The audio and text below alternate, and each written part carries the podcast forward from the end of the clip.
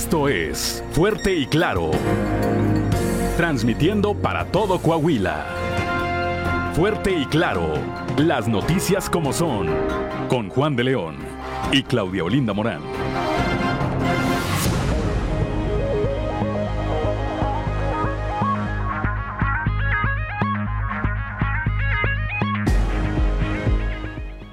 Son las 6 de la mañana, 6 de la mañana con 4 minutos de este miércoles 22 de junio del 2022. Yo soy Juan de León y estamos ya en Fuerte y Claro, este espacio informativo de Grupo Región para todo el territorio del estado, del estado de Coahuila. Hoy, miércoles 22 eh, de junio, se celebra a quienes llevan por nombre Tomás Moro. Bueno, pues una felicitación, una felicitación a quienes lleven este nombre o a quienes tengan algo que celebrar, que celebrar el día de hoy. Como todas las mañanas, saludo a quienes nos acompañan a través de nuestras diferentes frecuencias en todo el territorio del estado, así como a mi compañera Claudia Olinda Morán. Claudia, buenos días. Muy buenos días, Juan, y por supuesto, muy buenos días a quienes nos escuchan a través de región 91.3 Saltillo, aquí en la región sureste, por región 91.1 en la región centro, carbonífera, desierto y cinco manantiales, por región 103.5 en la región Laguna y de Durango, por región 97.9 en la región norte de Coahuila y sur de Texas desde Piedras Negras y más al norte aún por región 91.5 en región Acuña, Jiménez y del Río, Texas. Un saludo también a quienes nos siguen a través de las redes sociales por la página de Facebook Región Capital Coahuila. Son las 6 de la mañana, 6 de la mañana con 5 con cinco minutos, una mañana agradable. Antes de, antes de ir a, los detalles del pronóstico del tiempo, le recordamos, le recordamos que ya está activada nuestra página, nuestra eh, línea de WhatsApp, perdón, el 844-155-6915 para recibir sus mensajes, sugerencias, comentarios, denuncias, cualquier comunicación que desee usted tener con nosotros o a través o a través de nosotros Ahí está, repito, 844 155 69 15. Ahora sí, Claudio Linda Morán, una mañana fresca la de hoy. Así es, en Saltillo tenemos 18 grados, Monclova 25, Piedras Negras 26, Torreón 23, General Cepeda 17 grados, Arteaga 18, Ciudad Acuña 27, en Derramadero al sur de eh, Saltillo hay 15 grados, Musquis 25, San Juan de Sabinas 25, San Buenaventura 25 grados también, Cuatro Ciénegas 24, Barras de la Fuente y Ramos Arispe 18 grados centígrados, pero si usted quiere conocer a detalle el pronóstico del tiempo, vamos con Angélica Acosta. El pronóstico del tiempo con Angélica Acosta.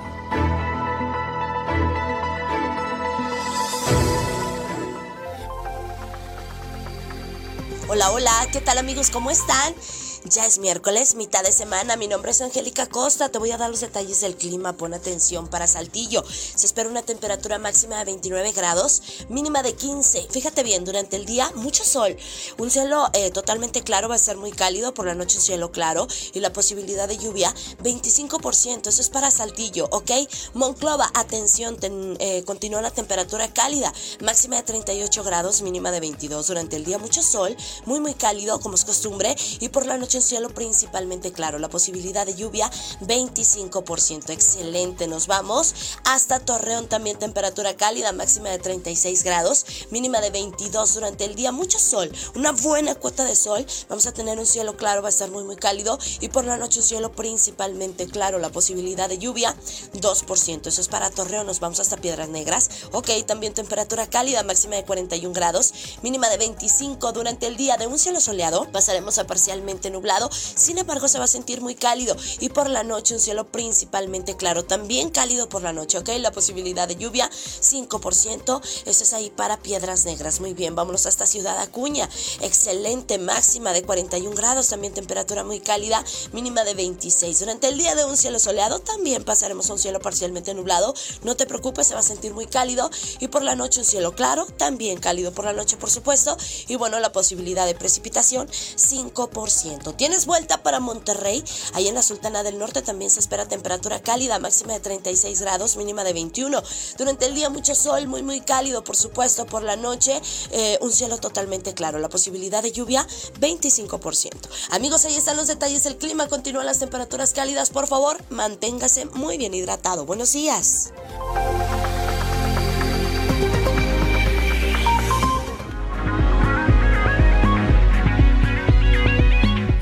Gracias a nuestra compañera Angélica Costa, cuando son las 6 de la mañana, 6 de la mañana con 9 minutos, eh, recibo ya el mensaje que todos los días nos obsequia don Joel Roberto Garza Padilla, ya desde Ciudad Frontera.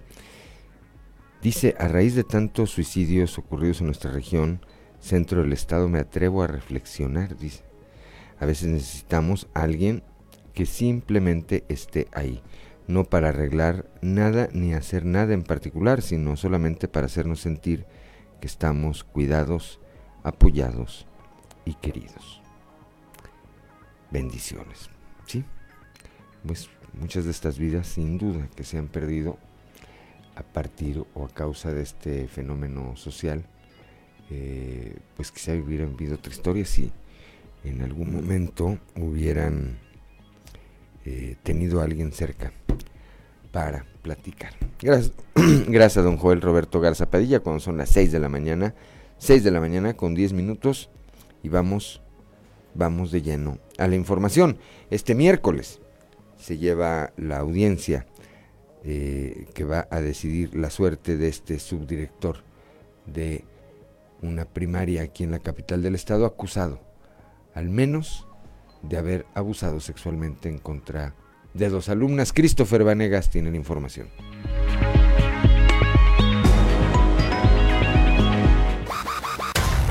Este miércoles se llevará a cabo la audiencia de vinculación a proceso en contra de Gerardo N., el subdirector de la Escuela Primaria Urbano Flores, que fue señalado de cometer abuso sexual en contra de dos menores, entre ellas la pequeña Valentina, de 11 años, que se quitó la vida presuntamente por el abuso del cual fue víctima. Además, Gerardo N fue imputado del delito de violación equiparada en persona menor de 15 años, agravada por cometerse con abuso de confianza, ya que es señalado por otra menor de cometer abuso en su contra.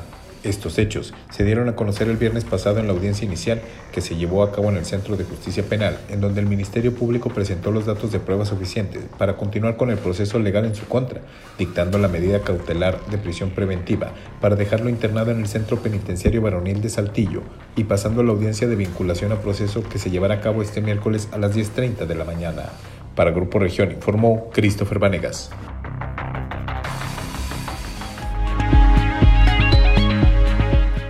Son las 6 de la mañana, 6 de la mañana con 11 minutos, que no se le haga tarde. Claudia Olinda Morán. En Ramos Arispe continúa bajo investigación el árbitro acusado de abuso sexual. Christopher Vanegas nos informa.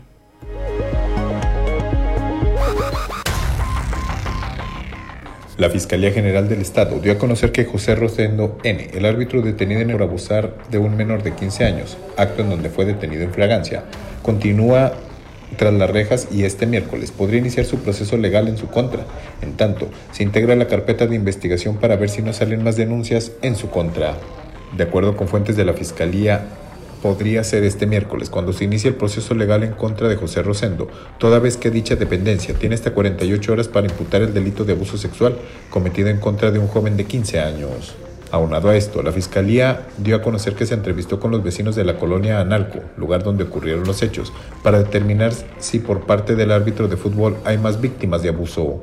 Por otra parte, dentro del gimnasio municipal de Ramos Arispe, en donde presuntamente realizaba arbitraje de partidos de fútbol con menores, se negaron a dar una declaración al respecto a estos hechos, escudándose que no tenían conocimiento de los mismos. Así que será en los próximos días que se realice la audiencia inicial en contra de José Rosendo, en donde se dará a conocer el avance de las investigaciones y si hay más víctimas de agresión sexual.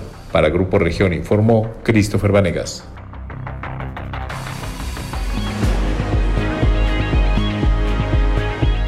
Son las 6 de la mañana, 6 de la mañana con 13 minutos. Una mujer resultó con serias lesiones ayer cuando al desempeñar su trabajo en un supermercado aquí de la capital cayó, cayó de las escaleras y sufrió este percance. Cristo Vanegas con el reporte.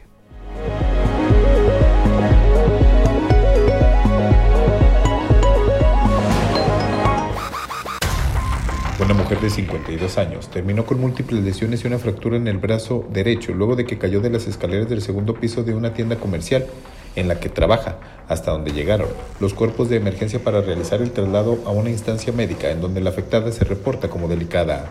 Fue alrededor de las 11 de la mañana que se recibió una llamada al sistema de emergencias 911 solicitando el apoyo de técnicos en urgencias médicas, ya que una mujer cayó por las escaleras del segundo piso de la tienda HB Plaza Real. En cuestión de minutos, arribaron paramédicos quienes brindaron atención a una mujer llamada Teresa, de 52 años, que presentaba varios golpes en el rostro y el cuerpo, además de una fractura en la mano derecha, por lo que procedieron a inmovilizarla e ingresarla a la ambulancia para realizar el traslado para una atención más especializada. La lesionada fue llevada a la clínica 2 del Seguro Social en donde fue ingresada al área de urgencias, ya que además de la fractura, la mujer se golpeó en el rostro y cráneo, provocándose un sangrado. No obstante, es reportada como delicada pero fuera de peligro por el personal del IMSS. En tanto, el personal de protección civil revisó las condiciones de trabajo de la tienda comercial, descartando algún tipo de riesgo por lo que estos hechos se provocaron por descuido del empleado, descartando que la empresa se haga acreedora a una sanción. Para Grupo Región informó Christopher Vanegas.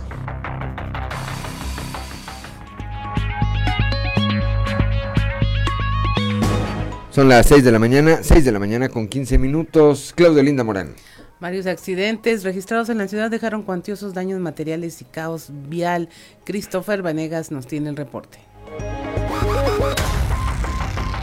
Durante la mañana de este martes se presentaron varios accidentes vehiculares que dejaron cuantiosos daños materiales y afectaron la circulación de avenidas como Beca Ranza y Periférico Luis Echeverría, provocando un caos vehicular en estas arterias. Dos de estos accidentes se registraron en el Boulevard Venustiano Carranza, uno a la altura de la calle de Reynosa, en donde un vehículo de alquiler fue impactado por un vehículo Nissan, bloqueando la dirección de sur a norte del boulevard, pese a lo aparatoso del percance. En este no se presentaron personas lesionadas. Sin embargo, los daños materiales fueron cuantiosos y debido a que ninguno de los dos conductores aceptó su responsabilidad, el caso fue turnado ante el Ministerio Público. Al igual que el segundo percance que se presentó en esta avenida, en el cruce de Coloso, en donde el conductor de una camioneta, al no poder frenar, se impactó por alcance contra otro compacto. Además de estos accidentes, justo a mediodía de este martes se presentó otro, y este ocurrió sobre el periférico Luis Echeverría frente a HB, cuando el conductor de una camioneta Kia se pasó el semáforo en rojo e impactó a un conductor que pretendía ingresar al estacionamiento de la tienda comercial. Por fortuna, tampoco se presentaron personas lesionadas y el conductor responsable se hizo cargo de los daños por medio de su aseguradora, hechos de los cuales tomaron conocimiento agentes de tránsito municipal, quienes auxiliaron la vialidad para que se presentara un accidente mayor, ya que ambos vehículos quedaron obstruyendo la arteria, congestionando el tráfico, hasta que estos automóviles fueron retirados con una grúa. Para Grupo Región informó Christopher Vanegas.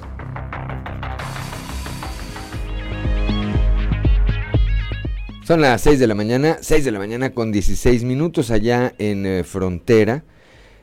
Bueno, pues eh, una persona ingresó, presumiblemente por la noche, a un negocio de ropa ubicado sobre la calle Cuauhtémoc en la zona centro. Personal que labora en el lugar, al abrir se sorprendió eh, luego de que encontraron a esta persona, quien eh, se dice podría haber entrado por los ductos del aire. Javier Vaquera, director de Seguridad Pública, comenta los detalles.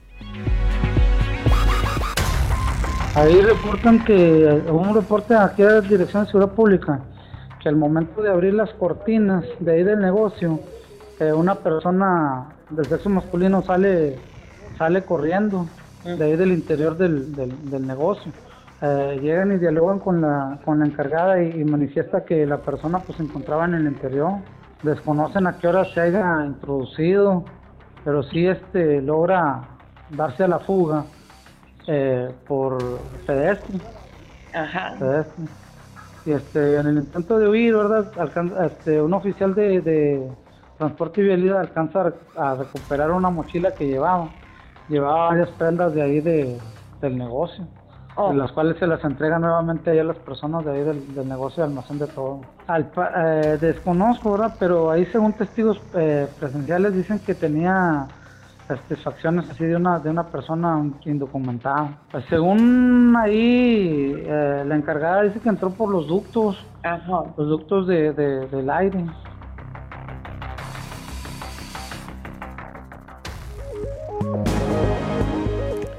Son las 6 de la mañana, 6 de la mañana con 18 minutos. Claudio Linda Morán. Allá en la región Laguna, en Torreón, clausuran un bar denominado La Finc de Villa. Fue clausurado por operar fuera de horario. La información con Víctor Barrón.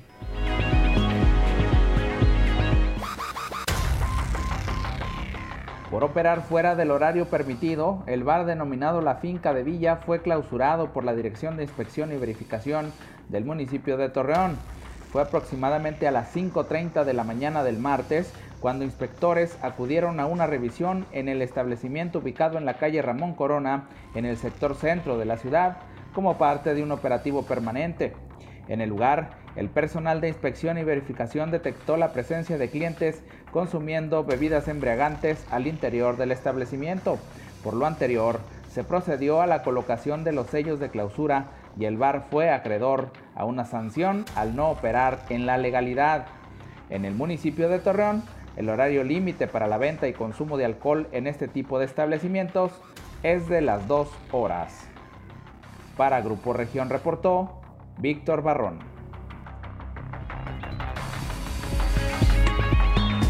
Son las 6 de la mañana, 6 de la mañana con 19 minutos allá en Piedras Negras. Bueno, pues eh, se presenta un accidente. Primero choca una persona contra un poste y después atropella a una mujer. Norma Ramírez nos cuenta.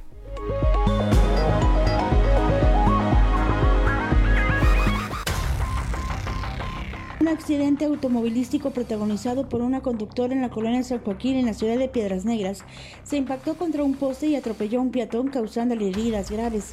Cora N de 36 años manejaba una camioneta SCAD de color arena 2005 por la calle Manuel Garza, pero al llegar al cruce con la calle Joaquín Peña, a la altura de la secundaria Abel Herrera, en el sector antes mencionado se accionó las bolsas de aire de la unidad por lo que perdió la visibilidad y se subió la banqueta chocando contra un poste de concreto y embistiendo así a una mujer identificada como Carmen Julia Chaires Sánchez de 34 años.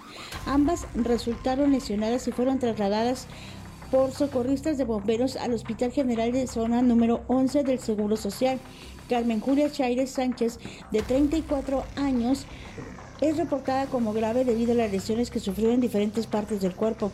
De los hechos tomaron conocimiento los elementos de tránsito y vialidad, quienes consignaron el accidente al Ministerio Público de Asuntos Viales para deslindar así las responsabilidades. Para el Grupo Región, Norma Ramírez. Son las 6 de la mañana, 6 de la mañana con 21 minutos, no le cambie. Estamos en Fuerte y Claro. Pausa y volvemos. Minutos, Claudio Linda Morán, que escuchábamos para quienes nos acompañan a través de la frecuencia modulada. Escuchábamos a Carlos Rivera y a Rafael en un dueto con Estar enamorado, un, es parte de una colaboración que hizo de eh, con todas las leyendas de la música. Rafael. Rafael con Carlos Rivera. Carlos Rivera con varios artistas. Ah, con varios artistas. Entre ellos Rafael. Entre ellos Rafael. Muy bien. Bueno, pues ahí está esa melodía cuando son las 6 de la mañana con 27 minutos. Vamos ahora rápidamente a la portada del día de hoy de nuestro periódico eh, Capital que en su nota principal destaca esto que va a ocurrir hoy. Hoy eh, se da esta audiencia en el eh, proceso contra el subdirector de esta escuela primaria acusado de al menos dos abusos sexuales, uno de ellos en contra de la pequeña Valentina, esta niña de 11 años que hace unos días decidió quitarse la vida ante esta circunstancia. Por otra parte, el secretario de Inclusión y Desarrollo Social, Manolo Jiménez, encabezó el día de ayer la premiación del tercer concurso estatal de dibujo, Yo por la Inclusión. Ahí reiteró el compromiso del gobernador Riquelme para promover la inclusión y reducir las brechas de desigualdad y discriminación. Ayer también recibió su nombramiento como Contralor Ciudadano en el Ayuntamiento de Saltillo, Fernando Morales Ayala. Fue eh, designado personalmente por el alcalde, por el ingeniero José María Fraustro Siller. Ayer por la mañana platiqué con la licenciada Elisa Maldonado, quien es presidenta del Comité Directivo Estatal del PAN. Ahí dijo que aún no hay un acuerdo eh, formal para una alianza, para una posible alianza entre el PRI, el PAN y el PRD de cara a la elección del próximo año aquí en Coahuila. La diputada local por el PAN, Mayra Valdés, dice que esta alianza es necesaria para proteger al Estado. Y este dice por temor que Morena llegue a gobernar Coahuila y destruya la seguridad que se ha logrado construir en los últimos en los últimos años, luego de que un grupo de estudiantes de la Escuela Superior de Música de la Universidad Autónoma de Coahuila se manifestó para exigir la elección de un nuevo director. El rector de la máxima casa de estudios, Salvador Hernández Vélez, dijo que no hay condiciones para que esto se lleve a cabo. El día de ayer, en una sesión, bueno, pues que estuvo bastante acalorada ahí en el Congreso local, por mayoría se aprobó el dictamen que reforma la ley de aguas para los municipios del estado de Coahuila, suscrita por el diputado Ricardo López Campos. Esta permitirá aumentar, entre otras cosas, permitirá aumentar el número de consejeros en los consejos municipales. Son las 6 de la mañana, 6 de la mañana con 30 minutos. Vamos ahora a nuestra columna en los pasillos.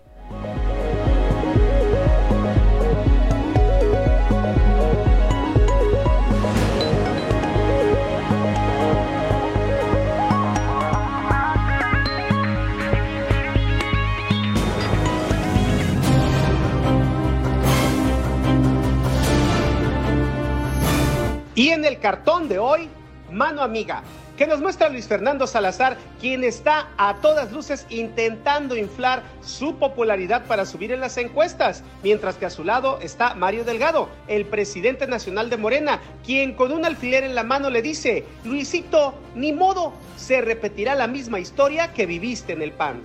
Si en lo formal, como lo señala la líder estatal del PAN, Elisa Maldonado, aún no hay un acuerdo formal para que su partido y el PRI, además del PRD, vayan en alianza a la elección del otro año, en lo real esto parece ya estar sucediendo. Y para muestra, uno de los nombramientos extendidos ayer por el gobernador Miguel Riquelme, que designó a la panista y exalcaldesa de Cuatro Ciénegas, Yolanda Cantú, como directora de turismo en la región desierto. La idea era buscar y reunir a un grupo de personas excepcionales y tratar de convertirlas en algo más. Otro de los nombramientos entregados ayer por el mandatario estatal y con lo que se fortalece el equipo de Azucena Ramos fue el de la doctora Lupita Murguía como subsecretaria en la región centro. Murguía, hay que recordar, es esposa del recién relevado delegado político del PRI en esa zona, Armando Castro, quien perdió todo en la pasada elección. Buen brazo demostró ayer la secretaria de Cultura en el Estado, Ana Sofía García Camil, quien lanzó la primera bola este martes en el inicio de la serie entre Zaraperos y Olmecas de Tabasco en el Estadio Madero. García Camil, por supuesto, realizó algunos lanzamientos de preparación antes de hacerlo en forma y lo hizo bastante bien. Eso es lo que yo llamo un buen tiro. La que sorprendió ayer en el Congreso del Estado fue la diputada de Morena, Lisbeto Gazón, quien asegura está lista para contender en la siguiente elección a gobernador en Coahuila, siempre y cuando se presente la circunstancia, que mucho depende de quién sea el elegido o elegida por su partido en el Estado de México.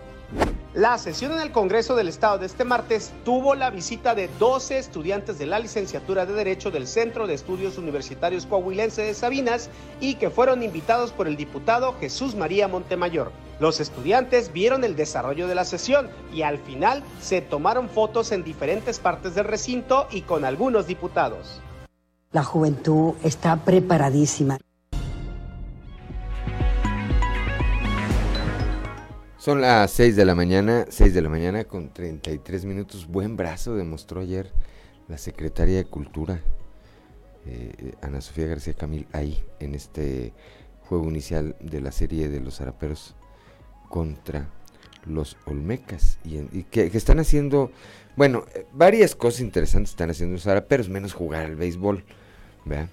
Este, llevaron el otro día un grupo de brigadistas que han estado participando en el combate de los incendios forestales, también les permitieron eh, que uno de ellos tirara la primera bola, los sentaron en un área especial, los estuvieron mencionando ahí durante el eh, partido, a, diferentes eh, figuras, personajes aquí de la comunidad los invitan a tener esta participación.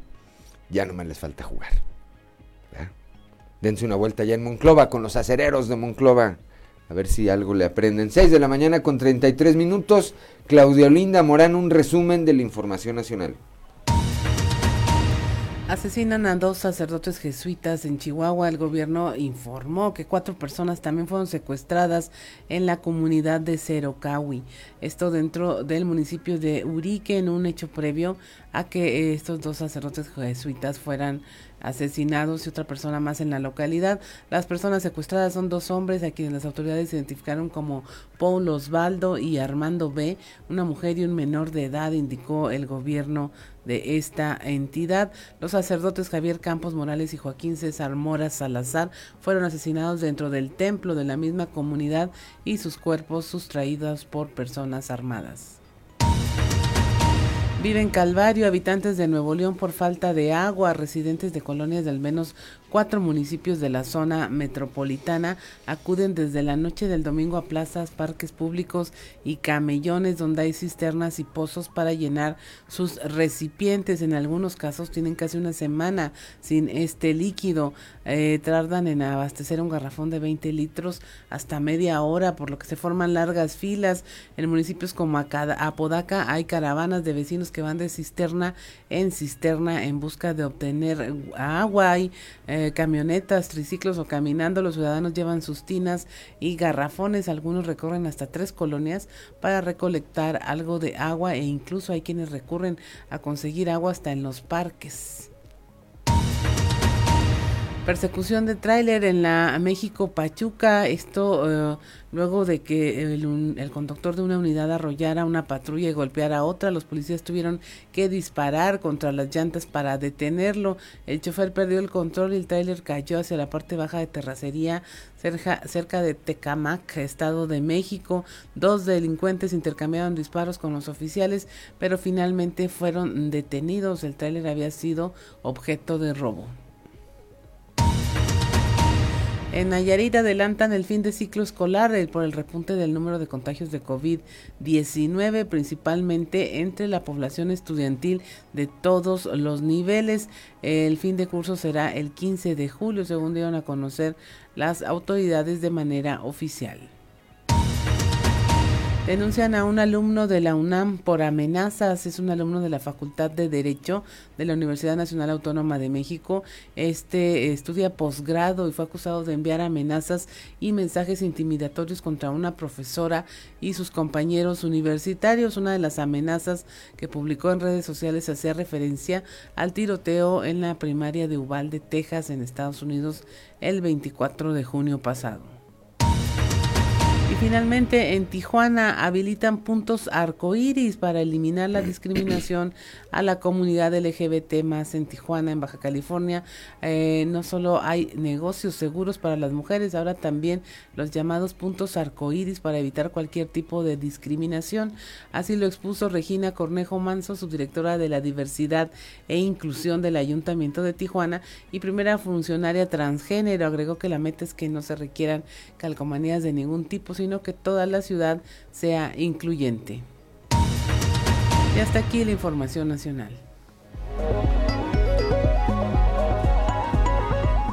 Gracias, gracias Claudelinda Morán. Son las 6 de la mañana, 6 de la mañana con 37 minutos.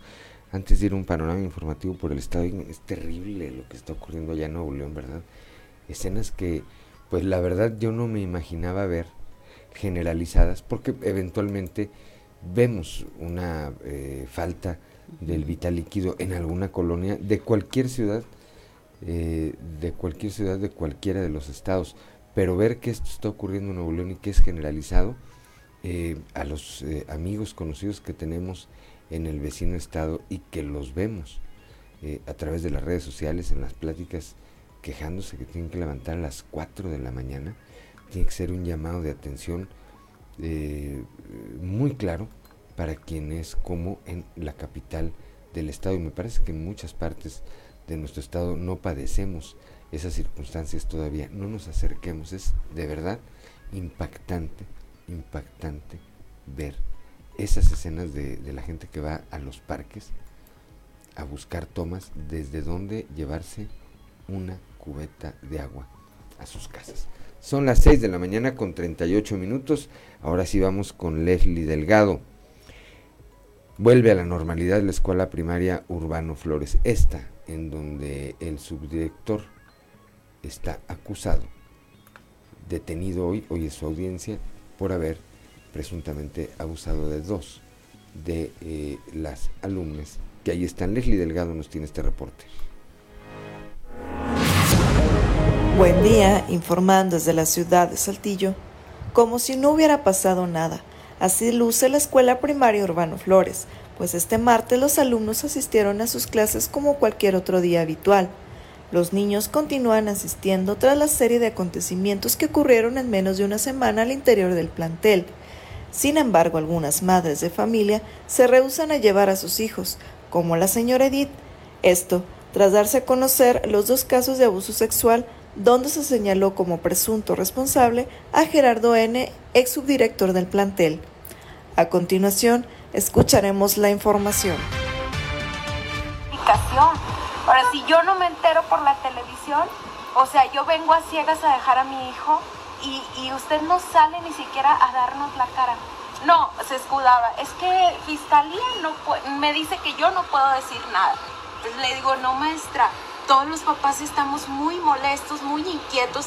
¿Con qué seguridad vamos a dejar a nuestros hijos en la escuela? Y al momento de que este, la, abordamos todos, salgo yo y, y, viene ella, o sea, la hago que salga, viene ella y ya total a dar la cara y todos los papás pues nos lo vamos encima de preguntas, ¿verdad?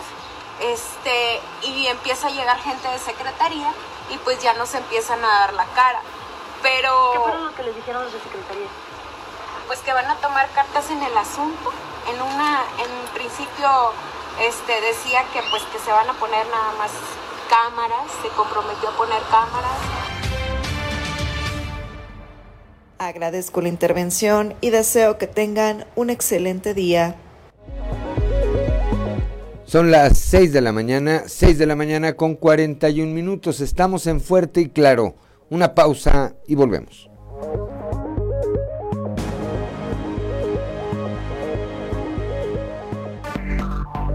Enseguida regresamos con Fuerte y Claro. Las 6 de la mañana, 6 de la mañana con 46 minutos. Dice Claudio Linda Morán que canta mejor Carlos Rivera que Chayán. Pues cuándo, ¿verdad? No, hombre. A ver, ¿qué escuchábamos, Claudio Linda Morán? A Carlos Rivera y José María Napoleón con Vive. Vive. Es una canción muy filosófica. Ojalá que de esta experiencia de cantar con varias figuras, algo se le haya pegado a ese muchacho, Carlos Rivera. Luego podemos poner la de a Daniela Romo un día con esa de celos de tus ojos. 6 de la mañana, 6 de la mañana con 46 minutos, continuamos con la información. Vamos ahora eh, hasta Ciudad Acuña con Ricardo Ramírez Guevara. Reactivan polémico grupo de policía montada en Texas. Ricardo, muy buenos días.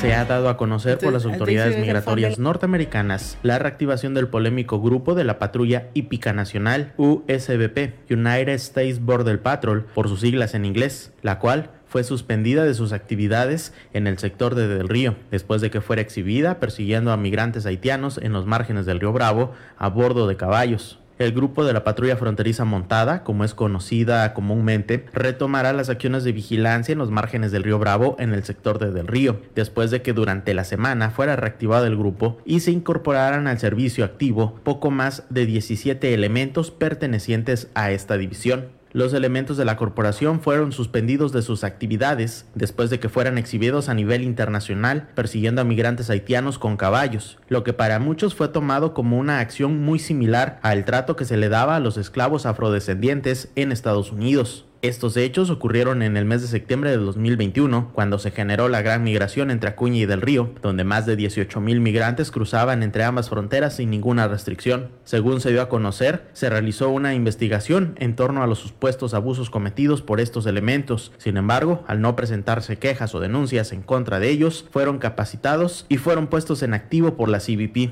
Informó para Fuerte y Claro Ricardo Ramírez.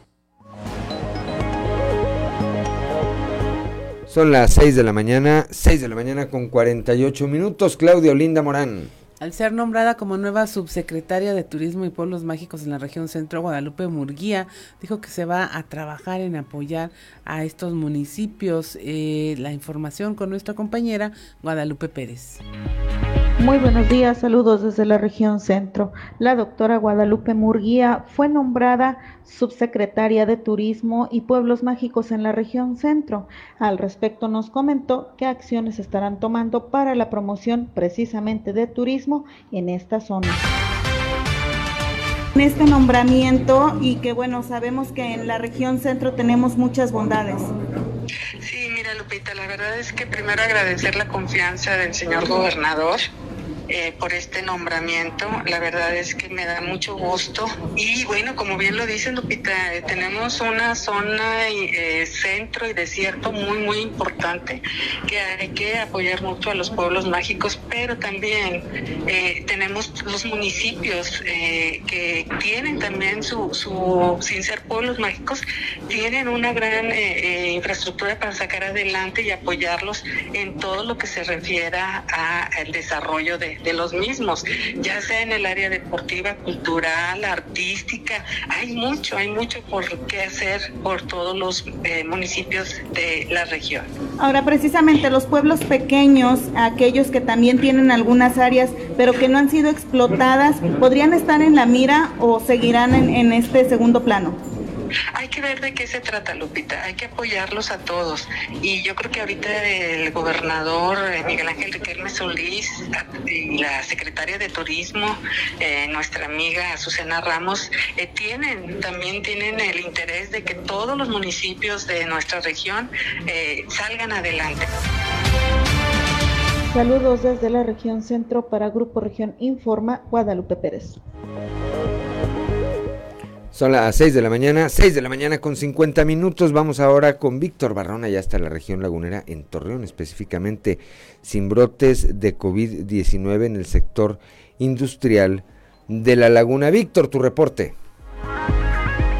Hola, muy buenos días amigos de Grupo Región en temas de la comarca lagunera en relación al alza de contagios eh, de COVID-19 que actualmente se registra en Coahuila. El presidente de la Canacintra Torreón, Carlos Javier González Silva, mencionó que hasta el momento no se han presentado brotes de la enfermedad en empresas del sector.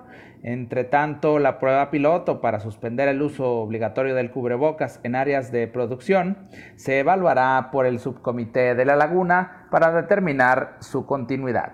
Escucharemos a continuación parte de lo que nos platicó. Los, contagios van en aumento, entonces ahorita estamos muy de cerca en el programa piloto. Queremos ir viendo este, si tenemos que regresar a que todo mundo vuelva al, al, al, cubrebocas o podemos seguir aquí. Entonces es un tema que traemos muy de cerca. Hasta esta semana se, se permitió la continuidad de la prueba piloto porque no ha habido brotes dentro de las industrias. Entonces, una cosa es que la gente se contagie dentro de la industria porque no hubo uso del cubrebocas y la otra es que los contagios fueron adentro. Eso es lo que estamos ahorita analizando, dónde son los contagios. Entonces sigue checando muy de cerca, se le sigue solicitando a todas las industrias que están que hagan las pruebas aleatorias. O sea, está, muy, está vigilado muy de cerca y semana a semana se ve tomando la decisión, el, el subcomité irá tomando la decisión de cuál va a ser el proceder en este caso. Pero es algo que sí traemos muy de cerca. Esto es todo en la información. Desde La Laguna reportó Víctor Barrón. Un saludo a todo Coahuila. Son las 6 de la mañana, 6 de la mañana con 52 minutos. Gracias a Víctor Barrón allá desde la región lagunera. Claudia Olinda Morán. Continuamos con la información. Si bien el tema migratorio es de competencia federal, a través del Instituto Nacional de Migración, la PRONIF está apoyando en el tema de determinar el interés superior de la infancia, así lo señaló Leticia Sánchez, titular de la dependencia. La información con Norma Ramírez. Muy buenos días. La titular en el estado de la PRONIT, María Leticia Sánchez Campos explicó que si el tema migratorio es competencia de la Federación, a través del Instituto Nacional de Migración, la dependencia a su cargo sí los apoya con determinaciones de la situación de los menores en su entorno cercano refiriéndose a la familia. los menores migrantes, muchos de estos viajan con su familia. Lo primero es la restitución familiar en los puentes internacionales, puesto que esto es su derecho. Así lo explicó. Así es, de acuerdo a las leyes federales, la obligación de PRONIF es realizar determinaciones en cuanto al interés superior de las niñas y niñas. Recuerden que el tema de migración es un tema federal. Nosotros trabajamos en colaboración con el Instituto Nacional de Migración para cuando ellos requieren alguna eh, determinación en cuanto al entorno del interés superior del niño, la niña o adolescente, nosotros trabajamos con la familia y los niños. Recuerden que PRONIP no da asistencia social, solo vemos el tema jurídico, que son las determinaciones que en este caso la subprocuradora aquí en el municipio realiza. En el caso de, los riesgos en los que se puede eh, caer con el traslado de los menores migrantes, ¿tendrían alguna injerencia o tampoco Mira, hemos tenido ya casos en donde por desgracia se ha presentado que algún niño queda en, al rescate de alguna autoridad dentro del río eh, obviamente hay que recordar que la situación de los migrantes también ellos tienen eh, sus derechos y también tienen restitución de derechos que puedan ser vulnerados. En este caso, lo primordial del niño, la niña eh, o el adolescente que queda al separo de la familia, muchos de ellos recuerden que vienen con familia, lo principal es, la, la restitución familiar. Para Fuerte y Claro, desde Piedras Negras, Norma Ramírez. Son las 6 de la mañana con 55 minutos. Gracias a Norma Ramírez. Y antes de irnos al corte, saludamos a Leonor Cordero Galindo, quien nos envía un saludo. Dice: Buenos días, saludos desde la Madrid, Coahuila. Excelente día. Dios les bendiga. Qué bonito, qué bonito municipio. La Madrid, no sé si alguno de ustedes, Ricardos, Claudelina, han tenido oportunidad de estar ahí. No han vivido. No han vivido tienen que irse un fin de semana a la Madrid. 6 de la mañana con 55 minutos, una pausa y regresamos.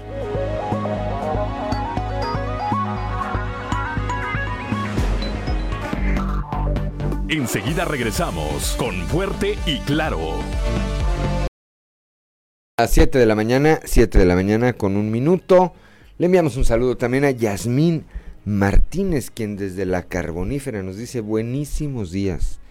Buenísimos días también para usted, Yasmín. Gracias por el favor de su atención y por sus buenos deseos. Claudio Linda Morán.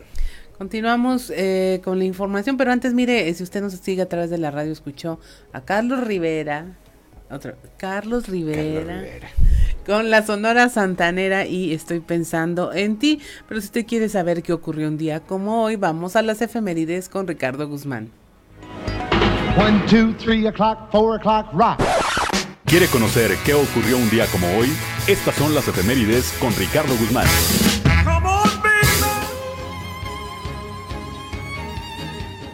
Un día como hoy, pero de 1913, tropas del ejército constitucionalista sostuvieron combate en Los Chorros, municipio de Arteaga, Coahuila. También, el 22 de junio, pero de 1989, el escritor mexicano Octavio Paz recibió el premio Alexi, que otorga el Instituto Europeo de Administración Pública de Tocqueville, de manos del entonces presidente de Francia, Francois Mitterrand.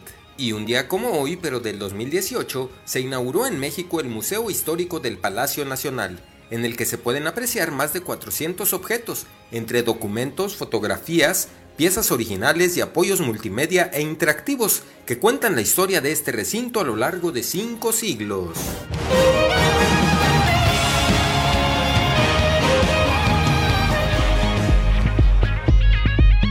Son las 7 de la mañana, 7 de la mañana con dos minutos. El PAN en Coahuila aún no define si contenderá por la gubernatura el próximo año en colación con el PRI y el PRD o de manera o de manera individual. Esto lo señala la presidenta estatal de este partido, Elisa Maldonado.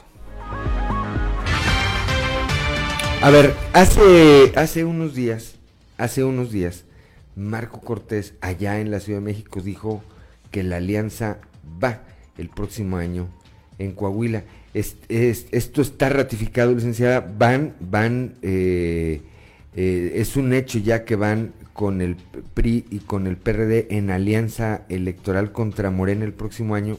aquí en Coahuila? Le hacen la pregunta expresa una periodista sobre si esa alianza se mantendría para el 2023 para los estados de Coahuila y México. Y Marco lo que responde es que las, las en temas, en esos temas, eh, por cuestión de acción nacional, es algo que debe surgir de los estados hacia el hacia, hacia la parte del seno del PAN, no de arriba hacia abajo, como quien dice, ¿no? Sí, sí, no, no al revés, ¿verdad? Exactamente, va a ir dividido todo esto son etapas y pues bueno, estar escuchando el, el sentir de, de, todos para tomar la mejor decisión, porque al final del día va a ser una decisión que se haga o no se haga, se va a implicar la, el, el rumbo de, de muchos coahuilenses, ¿no?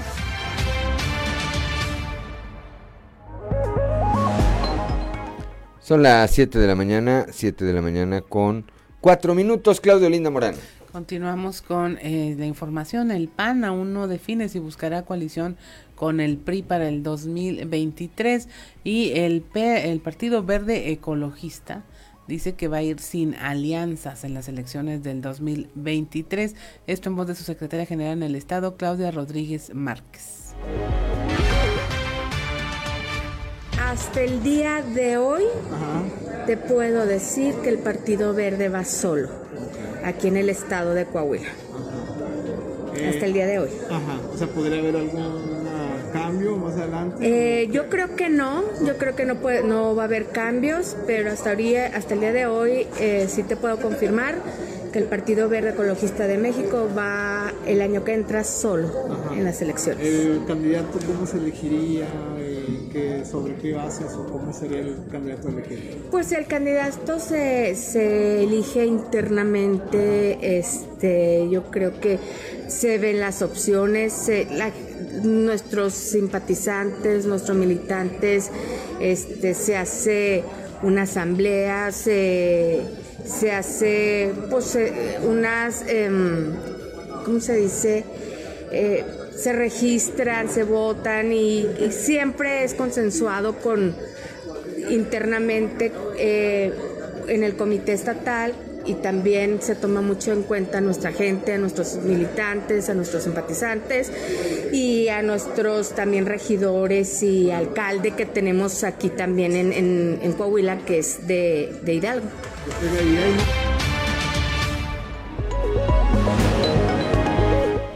Son las 7 de la mañana, 7 de la mañana con 6 minutos. Se hace todos esos procedimientos y al final siempre resulta electo José Refugio Sandoval, el Cookie Sandoval, siempre gana.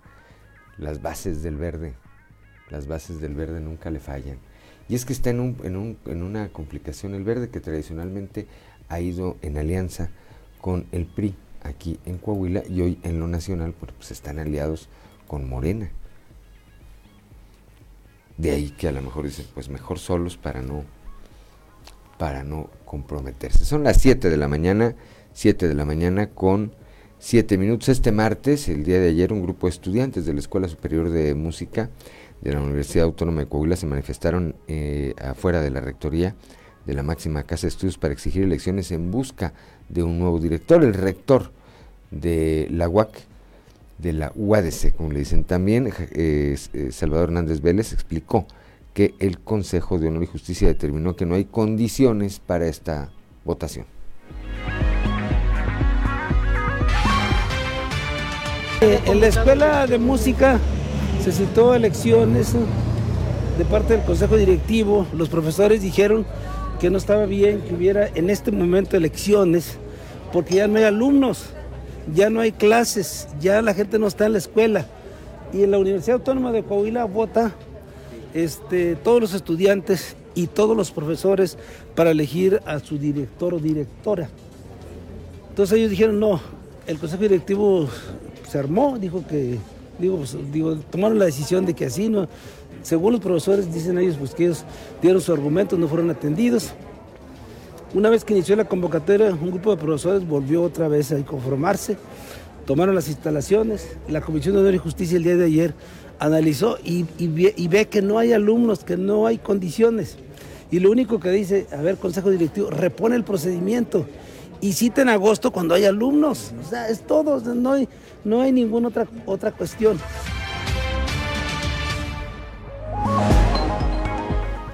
Son las 7 de la mañana, 7 de la mañana con 8 minutos, que no se le haga tarde, Claudio Linda Morán. Desde el retorno a las actividades presenciales, los estudiantes que cursan las diversas carreras que ofrece la Universidad Autónoma de Coahuila han solicitado con mayor frecuencia a estudiar en países no hispanohablantes, esto a través de la Coordinación de Movilidad Internacional. Así lo señaló la subcoordinadora del Instituto de Enseñanza de Lenguas Extranjeras, Marisol Fernández. Bueno, tenemos, hay programas de movilidad de los alumnos mismos de la universidad que optan por irse a, partir del quinto semestre a una experiencia internacional en movilidad. Ellos pueden ir a, diferentes países, se van a veces a España, Alemania, este, a Estados Unidos, a Canadá. Eh, yo creo que esto va en aumento. Yo creo que ahora es muy claro para los estudiantes el hecho de que necesitan mejorar en el sentido de sus competencias lingüísticas para poder primero insertarse en el mercado laboral con éxito y segundo, acceder a oportunidades no solamente laborales, sino también, por ejemplo, becas eh, de otros gobiernos. Eh, en, el, año pasado, por ejemplo, ¿cuántos chicos, a lo mejor tendrá el dato por la parte del idioma, decidieron irse a un país de intercambio no, no hispanohablante? La verdad, esos datos no los manejamos en, este departamento, es parte de movilidad internacional. Pero sí, ha ido en aumento el interés. Ha ido en aumento, se retomó después de la pandemia. Durante la pandemia se tuvo que recurrir a la movilidad virtual. No se, no se, detuvo, no se detuvo del todo, pero sí se, sí se disminuyó el movimiento. No podían ir los estudiantes a otros países.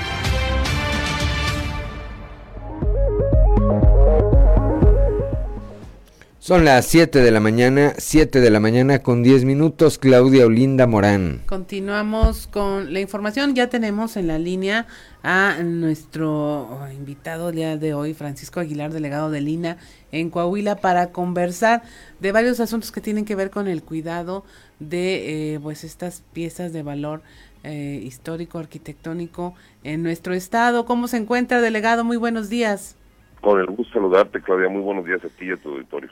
Oiga, recientemente eh, estábamos viendo que ya se llegó a, a, la conclusión de este proceso que se empezó en el Museo Coahuila, Texas, allá en Monclova, por el tema de una mala rehabilitación, una mala reparación que se hizo, que ya había incluso ahí la determinación de quitar, retirar el material que se había utilizado eh, y que pues eventualmente se habló de alguna sanción para el responsable de este lugar. Mira, fue una mala intervención que realizó en el el anterior, ahora sí, director de Articultura del, del municipio, mm, y aquí lo más penoso fue que se le había comentado que no se podía hacer en una reunión que tuvimos ahí con el alcalde, habló de, oye, voy a empezar a embarrar cemento aquí, entonces tu servidor personalmente dijo, no, no, no, a ver, a ver, a ver, esto no se puede hacer, le digo, tiene que ser así, es un proceso así, el concreto lo daña, no lo deja respirar, bla, bla, bla. Entonces, Caso omiso, querida, a los 15 días nos llega la denuncia de que están embarrando cemento. Entonces, bueno, pues tuvimos que, tomar acciones, hablamos con el señor alcalde. Él no estaba en la ciudad, traía un problema familiar. Así que pues le hicimos trabajar doble al caballero. Y además, con todo respeto, pues el cuate sigue montado en su macho, como se dice vulgarmente, querida.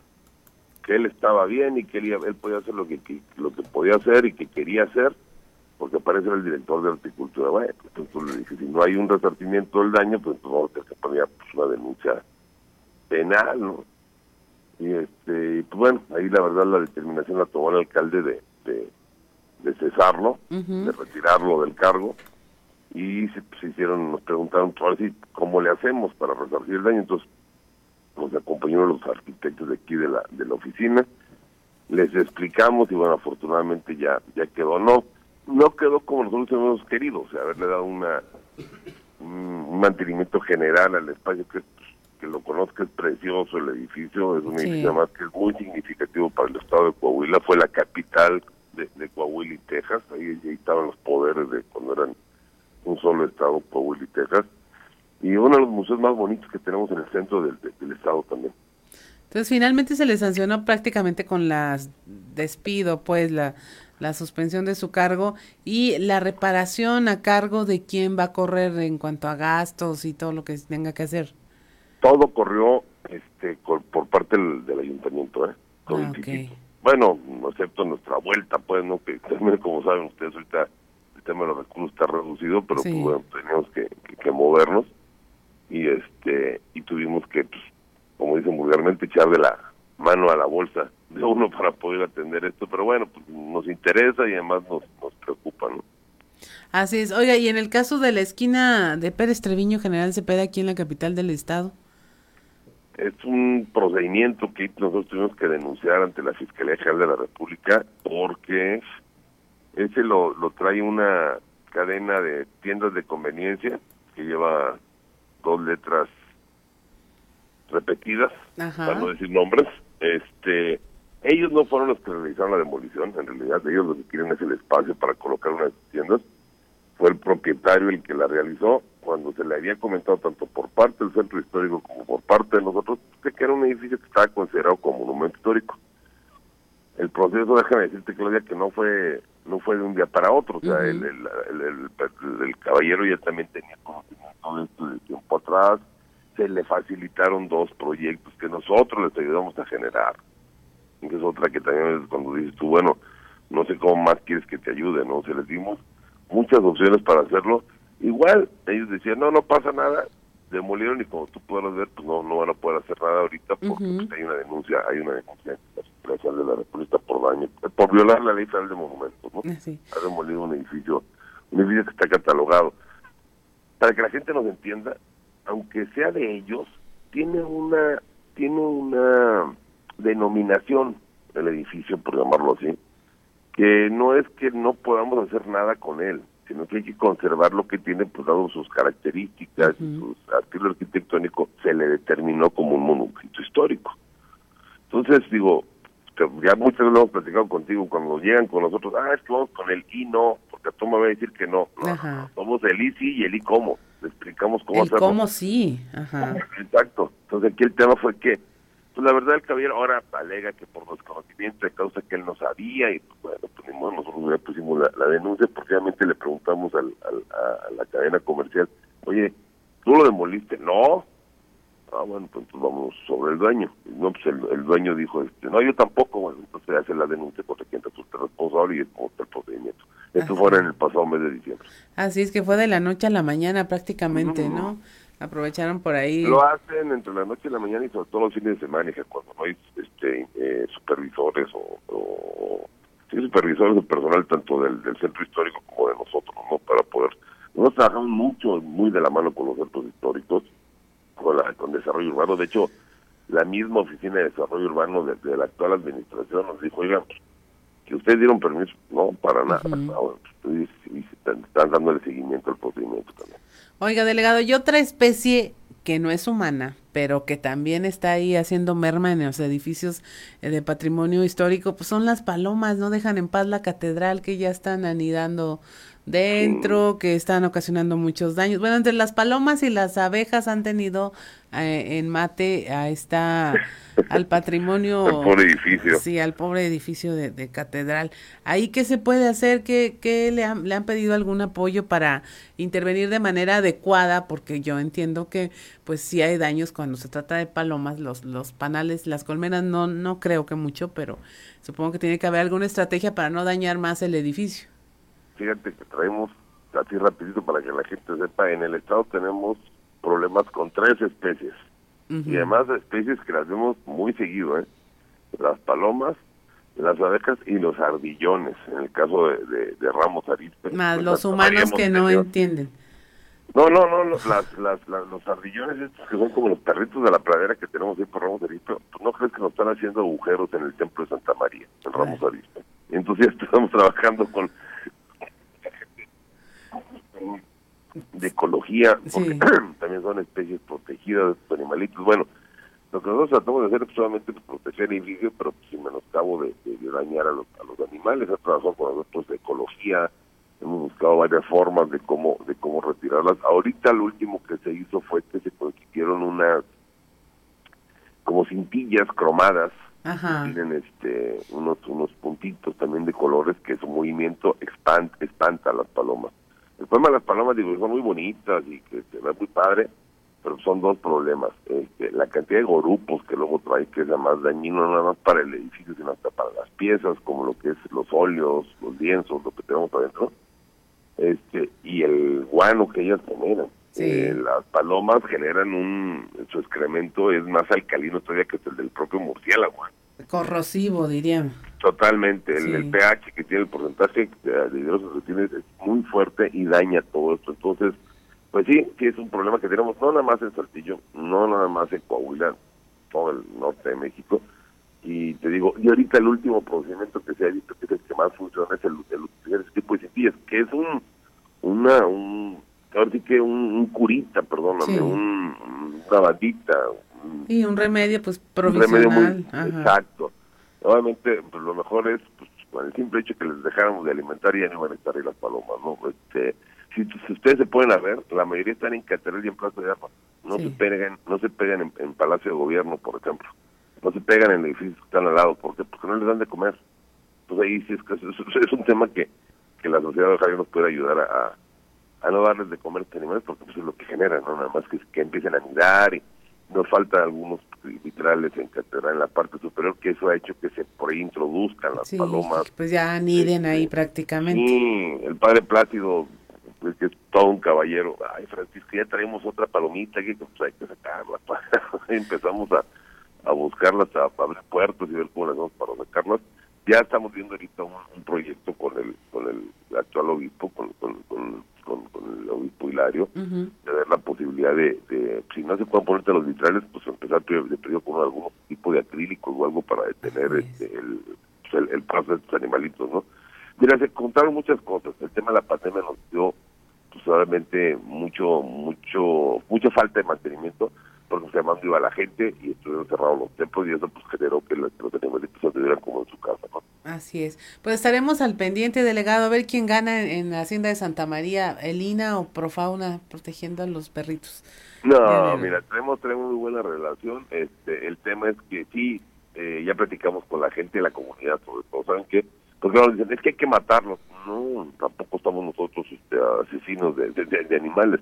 Lo que se hizo, creo, con la, con la Secretaría del Medio Ambiente fue que nos facilitaron algunas trampas, los están capturando y reubicando a los, a los animalitos. Pero sí, fíjate que los, los muros que tenemos en este bello templo tan bicentenario es el, el, el problema de que están rascando y están generando sus madrigueras los Así es. Pues muchas gracias, delegado. Un placer, como siempre, platicar con usted y pues esperemos que la fauna de cualquier especie no siga dañando todos estos edificios eh, simbólicos, emblemáticos, patrimonio de todos los coahuilenses. Muchas gracias y que tenga un excelente día.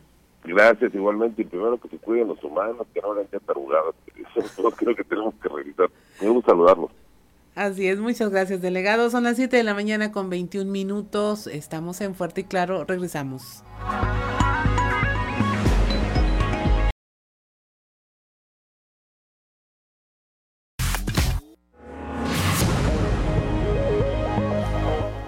Son las 7 de la mañana, 7 de la mañana con 25 minutos desde la capital del acero, como todos los días. Nuestro amigo y compañero periodista Toño Zamora. Toño, muy buenos días. Buenos días, Juan. buenos días a las personas que nos sintonizan a esta hora. Eh, no sé si, coincides conmigo, Juan, de que, por ejemplo, los los movimientos de ayer anunciados por el primer periodista de Coahuila en dependencias de, turismo, como por ejemplo a la doctora Guadalupe Murguía como subsecretaria de Turismo y Desarrollo de Pueblos Mágicos para la región centro, priista ella, y la de Yolanda Cantú Mucada, expresidenta municipal de Cuatro Ciénegas, que fue por la alianza PAN, UDC, Movimiento Ciudadano, eh, pues ocupará una, una dirección similar en la región desierto. Que esto sea parte de movimientos de, piezas del ajedrez, por llamarle de alguna manera, eh, para el tiempo político que se avecina y más vale, como dicen por ahí, ganarle tiempo al tiempo.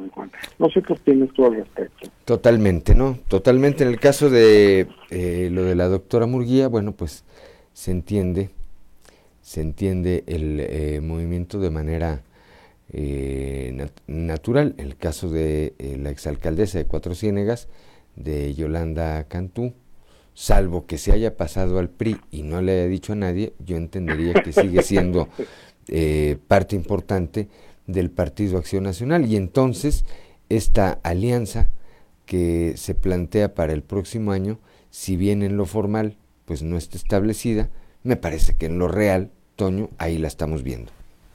Sí, definitivamente, ¿no? Y, y considero también, Juan, que este tipo de movimientos se van a seguir dando, ¿no? En, las próximas semanas eh, y, donde hagan falta, además. Ya, ya se habían hecho algunos cambios también, algunos movimientos allá en la región carbonífera, ¿no? Entonces, con algunos nombramientos, y eso, pues definitivamente que, que es parte de, de lo mismo, de lo que se está pensando para que el resultado se amarre este en la elección del próximo año. Estaba leyendo ahorita en la mañana, Juan, eh, yo creo que tú también leíste el, la encuesta del, financiero, donde donde pone a, a, Memo Anaya a, la par con, con este con Manolo Jiménez. Bueno, está la guerra de las encuestas, está la guerra de las encuestas y ahorita, bueno, cada quien saca eh, la suya, ¿verdad? Hoy un periódico, eh, eh, precisamente allá de la región centro, trae de portada eso que me pareció bastante interesante y un enfoque bastante interesante, lo admito, eh, donde dice, bueno, pues ahora sí que cada quien trae su encuesta y pues es una guerra de encuestas, ¿verdad? Hay unas que definitivamente, pues, carecen de credibilidad por lo que por lo que este eh, señalan, ¿verdad? Eh, una que se difundió hace un par de días, de Electoralia, si no me equivoco, pues trae a, Ricardo Mejía Verdeja, quien, tenía, quien tiene 15 años de no estar en el Estado, como el puntero. Pues eso carece de lógica. Me parece que, me parece que en la guerra electoral todo es válido, pero hay cosas pues que terminan por perjudicar más a quien quieren beneficiar eh, cuando se manejan de una manera tan burda, Toño. Sí, definitivamente, ¿no? Porque si vamos más allá de las encuestas, las que maneja, por ejemplo, el diputado local y federal, este César Flores Sosa, pues ahí le da las encuestas que maneja, la ventaja es para, para su compadre, el de Torreón, que no precisamente no Manaya, ese es su ex compadre, sino para el otro, ¿cómo se llama? El que anda con, Morena ahora, Juan. El ex niño azul Luis Fernando ah, el, anda, sí, entonces dices bueno, eh, exactamente, no te vas a, bueno, ¿a quién le creemos? ¿A quién le hacemos caso? Y yo creo que ese tipo de, informaciones, pues lejos de, de, ayudar, pues, o de ayudarles, pues los perjudica, ¿no? Porque la gente también ya empieza a razonar y a, y a, a, consentido eh, ese tipo de, de resultados en las encuestas. Lo peor es que el próximo año, cuando se dé esta elección, Toño, con esto nos despedimos. Cuando se dé esta elección de gobernador, bueno, pues veremos qué encuestadora realmente es una encuestadora seria y qué otras encuestadoras, que creo que a partir de ahí no les va a querer así absolutamente nadie, qué encuestadoras pues se prestan a este tipo de situaciones. Así es, es la encuesta máxima el próximo año, así En las urnas, Toño. Gracias, como siempre. Hasta mañana. Muy buenos días, 7 de la mañana, 7 de la mañana con 30 con 30 minutos. Sí, el día de hoy, eh, eh, y lo digo eh, de manera, ahora sí, tal como es el, periódico La Voz, en su portada, trae esa, es su nota principal, guerra de encuestas, dice, y aquí todos ganan. Es decir, cada quien trae su encuestadora y en su encuesta, pues, resultan ganadores por una muy amplia, muy amplia ventaja repetimos, bueno, todavía no hay ni candidatos oficiales, por un lado, creo que es importante anotarlo, y por otro lado, este, por otro lado, bueno, pues eh, salen resultados que carecen, que están totalmente fuera de la realidad. Son las 7 de la mañana, 7 de la mañana con 31 minutos. Tengo la línea telefónica a la consejera nacional del PRD, a nuestra amiga Maritelma Guajardo con quien eh, vamos a platicar. Bueno, ayer platicamos con Elisa Maldonado, presidente estatal del PAN, dijo pues que todavía no definen si van o no van en una alianza electoral con el PRI, con el PRD del próximo año a la elección para gobernador. Le pregunto, le pregunto a la profesora Maritelma Guajardo, además de darle los buenos días, van en alianza el próximo año con el PRI. Maritelma, muy buenos días. ¿Qué tal, Juanito? Buen día. Este, pues primero, antes que nada, decirte que es muy importante que podamos detener el, lo que representa en Morena en el país, el retroceso enorme que existe, el agandalle, el ir en contra de las instituciones, el no garantizar la seguridad a las mexicanas y los mexicanos. Hay muchísimos temas eh, que tiene pendiente este gobierno que no ha atendido y que se la pasan en campaña todo el tiempo.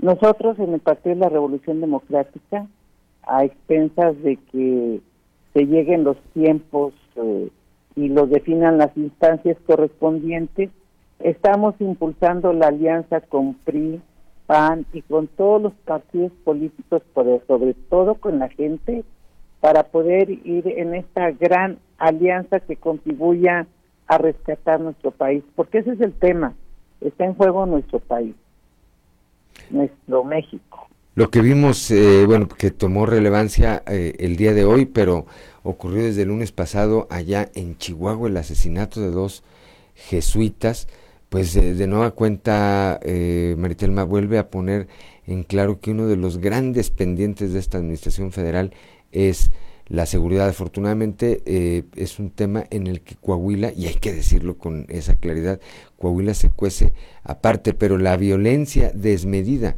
que hay eh, en el país, pues sí nos tiene que llamar a la reflexión. Sí, mira, sin duda. Eh, yo yo no soy fan de Miguel Riquelme, pero le reconozco que ha actuado de manera contundente eh, en el tema de la seguridad. Eh, yo quiero decirte que todo mundo sabemos que los gobiernos que los gobiernos que gobierna Morena, los estados que gobierna Morena son los más violentos cuando se supone que deberían de ser los más seguros porque ellos pregonan que si votan por Morena pues van a tener el apoyo del presidente de la República y eso es falso. Nada más veamos aquí a Zacatecas. Zacatecas está tremendo. Desde que entró eh, a gobernar Morena en Zacatecas, Zacatecas está destrozado, está destrozado Guerrero, está destrozado Morelos, Colima, eh, eh, la Ciudad de México, o sea, todos los estados que gobierna Morena, hay una violencia y está el crimen organizado desatado. Entonces no debemos de permitir que entre Morena al estado de Coahuila por lo que representa. El gobierno de la República le saca la vuelta al tema de la seguridad y dice que de la noche a la mañana no va a poder arreglar un tema como el del tema de la seguridad. Pues claro que lo tiene que arreglar, es su responsabilidad y, y no es posible que hoy vivamos la peor inseguridad. En lo que va de este, este, en este año ha habido más muertes, más homicidios que en todo el sexenio de Felipe Calderón. Entonces, yo creo que es muy importante señalar, uno, que el Partido de la Revolución Democrática ve la necesidad de ir juntos en una gran alianza para poder frenar el peligro que representa Morena para nuestro país. Me llama la atención, eh, disculpe que le interrumpa, eh, eh, Maritelma, esta declaración que es usted, porque ayer la diputada local por el PAN, Mayra Valdés, dice, hay que ir en la alianza porque hay que defender, hay que blindar a Coahuila. No puede ser que, que a Coahuila llegue la inseguridad que vive, eh, pues que vive el resto del país, Maritelma. Esto es correcto. Mira, y no vayamos tan lejos. Yo estuve delegada en Durango, delegada nacional del PRD. Afortunadamente ganamos Durango. Fíjate, ¿por qué en Gómez Palacio hay tanta inseguridad? Porque está gobernado por Morena. Gómez Palacio, ¿por qué no así en Torreón que está pegado? Lo divide una calle. ¿Por qué no así Lerdo, que no está gobernado por Morena? Pues por eso, porque Lerdo y Torreón no están gobernados por Morena. Y Gómez Palacio, que está gobernado por Morena, se vive una inseguridad tremenda. Entonces, efectivamente, tenemos que las coahuilenses y los coahuilenses decidir qué queremos. ¿Queremos vivir en la zozobra con el Jesús en la boca? Ah, bueno, si eso queremos, demos la entrada a Morena. Pero si realmente queremos seguir viviendo en tranquilidad, en paz, a ellos no les importa nada. O sea, eh, vayamos en esta gran alianza para frenar lo que representa Morena. Y digo, no les importa nada porque quieren desaparecer todas las instituciones eh, que garantizan la democracia, la paz, la tranquilidad de nuestro país. Quieren desaparecer todo. Ahora quiere desaparecer Andrés Manuel los centros psiquiátricos, imagínate. O sea, ya desapareció guardería, ya desapareció espacios infantiles, las escuelas de tiempo completo, el seguro popular. El INE. No, bueno, todo quiere desaparecer. Entonces, ahora andan desatados en campaña, no son los tiempos, están violentando la ley, están violentando la constitución, eh, todo absolutamente. Andrés Manuel se la pasa con decretazos y la verdad es que eso es lo que deberemos de estar viendo y defendiendo las y los coahuilenses en, el próximo año. No debemos de adelantar los tiempos, ellos andan en campaña totalmente y descaradamente y además andan poniendo encuestas ahí. Ya Mejía Verdeja hasta le ganó al, al Papa en la encuesta. por mencionar algo, ¿no? Este, la verdad es que son, no respetan absolutamente nada les vale gorro el país, les vale gorro el Estado y lo que tenemos que hacer es ir juntas y juntos para poder defender a nuestro país y que no entre el crimen organizado aquí a Coahuila. Con eso, con eso cerraría este espacio, el tiempo en radio rapidísimo. Eh, estoy platicando con la profesora Maritelma Guajardo, consejera nacional del PRD. A ver, ¿Cuál es el? Ayer platiqué, y con eso comenzaba esta entrevista con usted, ayer platiqué con Elisa Maldonado. Me dice que están analizando que la militancia y la nomenclatura, es decir, ¿cuál es el llamado que Maritelma Guajardo, siendo lo que representa para el PRD, qué le dice Maritelma a la nomenclatura del PAN?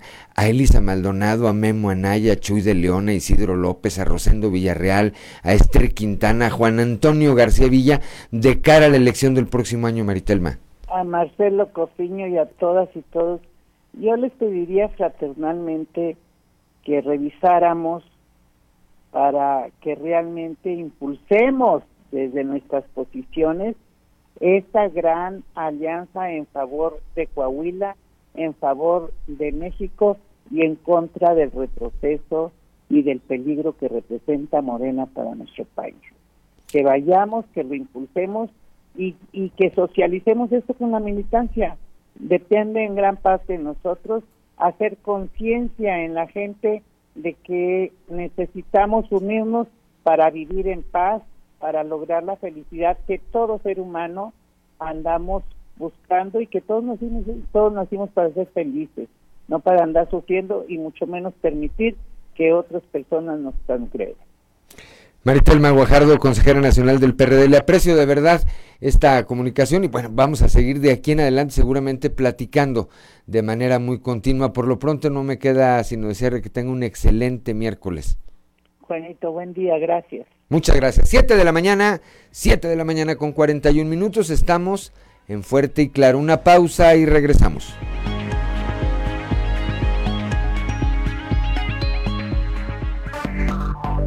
Enseguida regresamos con Fuerte y Claro.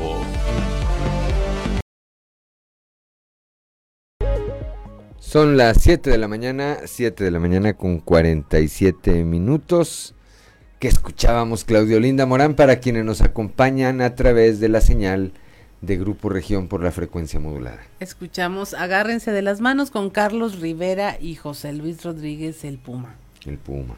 Así es. No, te digo, algo le debe de aprender este muchacho a tanta figura con la que se, este, se dio el tiempo de hacer este este, ¿qué sería un disco? Sí, es un disco en colaboración eh, llamado Leyendas. Leyendas.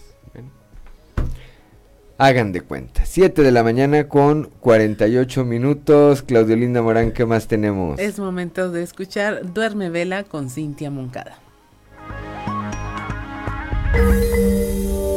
Muchas veces hicimos el mismo recorrido para atravesar las montañas.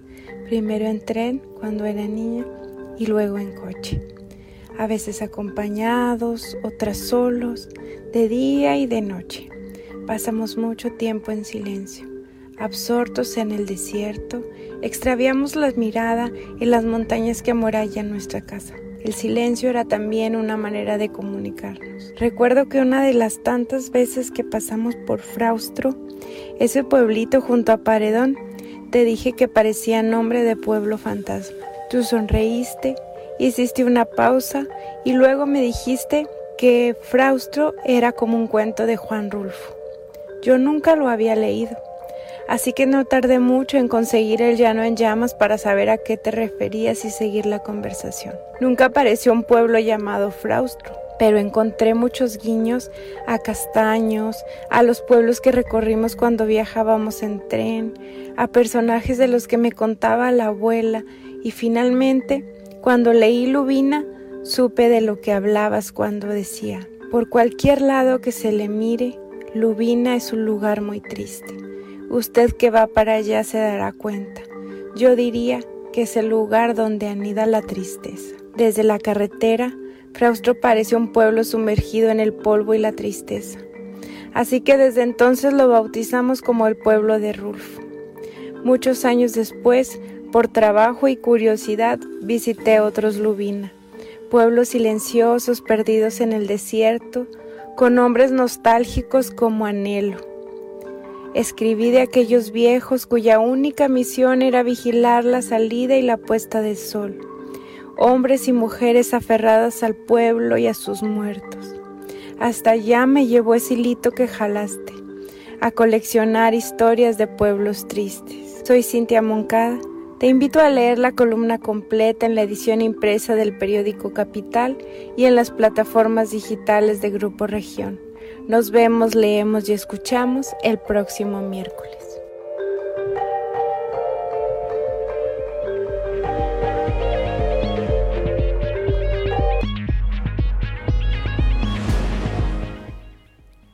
Son las 7 de la mañana, 7 de la mañana con 50 minutos. Gracias a Cintia Moncada y su columna Duerme Vela. Repito, 7 de la mañana con 50 minutos, que no se le haga tarde. Continuamos con la información. El gobernador Miguel Riquelme dijo que a partir del próximo 7 de julio se podrán descargar en línea las boletas de calificaciones y certificados de educación básica.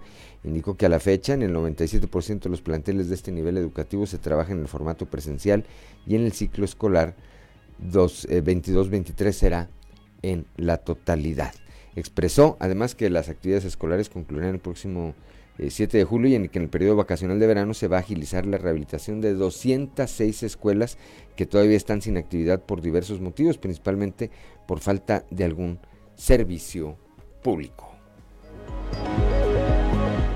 7 de la mañana con 51 minutos, Claudia Olinda Morán. El secretario de Inclusión y Desarrollo Social Manolo Jiménez Salinas encabezó la premiación del tercer concurso estatal de dibujo Yo por la Inclusión y reiteró el compromiso del gobernador Miguel Riquelme del gobierno del estado para promover la inclusión y reducir las brechas de desigualdad y discriminación. También recordó que desde la estrategia Mejora se potencializan todos los programas y proyectos de impacto social. Este premio, dijo, es parte de ellos, parte de los muchos esfuerzos que se hacen y donde se está trabajando para promover estos valores en niñas, niños, adolescentes y jóvenes, porque eh, más allá de la teoría, pues es algo llevarlo a la práctica.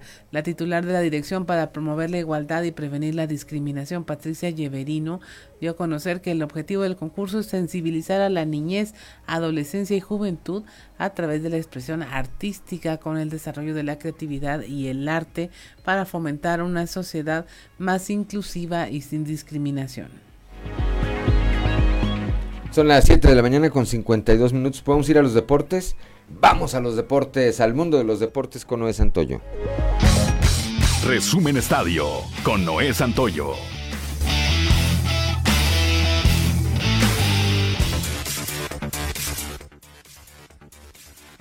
La selección mexicana sub-20 mantiene el paso perfecto en el premundial sub-20, que a su vez también es el preolímpico de CONCACAF, al golear 5 goles por 0 a Trinidad y Tobago, en una cancha enlodada en la que fue muy complicado realizar un buen toque de balón. La cancha del Francisco Morazán fue factor en un inicio para que el tricolor tuviera algunas complicaciones, pero que con el pasar de los minutos los jugadores se fueron acoplando y eso hizo que llegaran con peligro al arco trinitario. El día de hoy Santos Laguna y Tigres se enfrentan en un partido más de pretemporada en Estados Unidos. Los felinos viajaron a San Antonio, Texas, para este encuentro programado a las 8 de la noche, tiempo del centro de México, y lo hicieron sin Gignac, pero tampoco viajó Carlos González. Mientras que Gignac no es novedad que no juegue los partidos amistosos en Estados Unidos, el departamento de prensa dio a conocer que fue por un tema personal, por lo que recibió permiso. Luis Quiñones y Guido Pizarro tampoco viajaron con el plantel, pero los dos lo harán poco después para incorporarse con sus compañeros.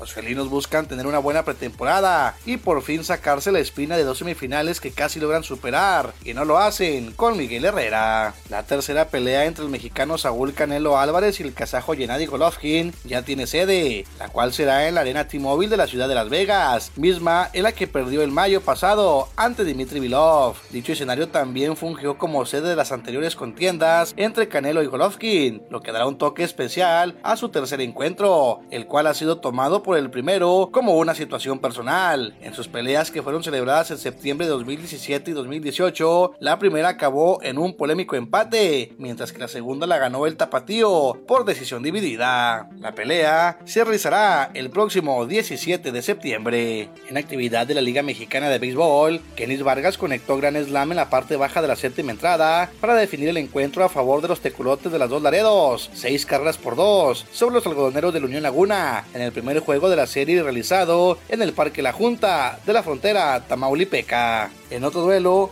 el cubano Carlos Juan Viera tuvo una sólida labor de 5 entradas, apenas permitió par de hits sin carreras para que Zarapero de Saltillo se llevara el triunfo 4 carreras a una ante Olmecas de Tabasco en el arranque de la serie en el Madero, con par de remolques de Misael Rivera, uno más de Joshua Hernández y Hans Wilson en el aporte ofensivo. De igual manera ganó la novena de Monclova, 3 a 1 a los Leones de Yucatán.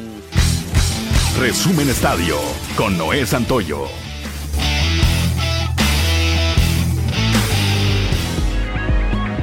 7 de la mañana con 55 minutos, pues esa sí es noticia, ganaron los araperos.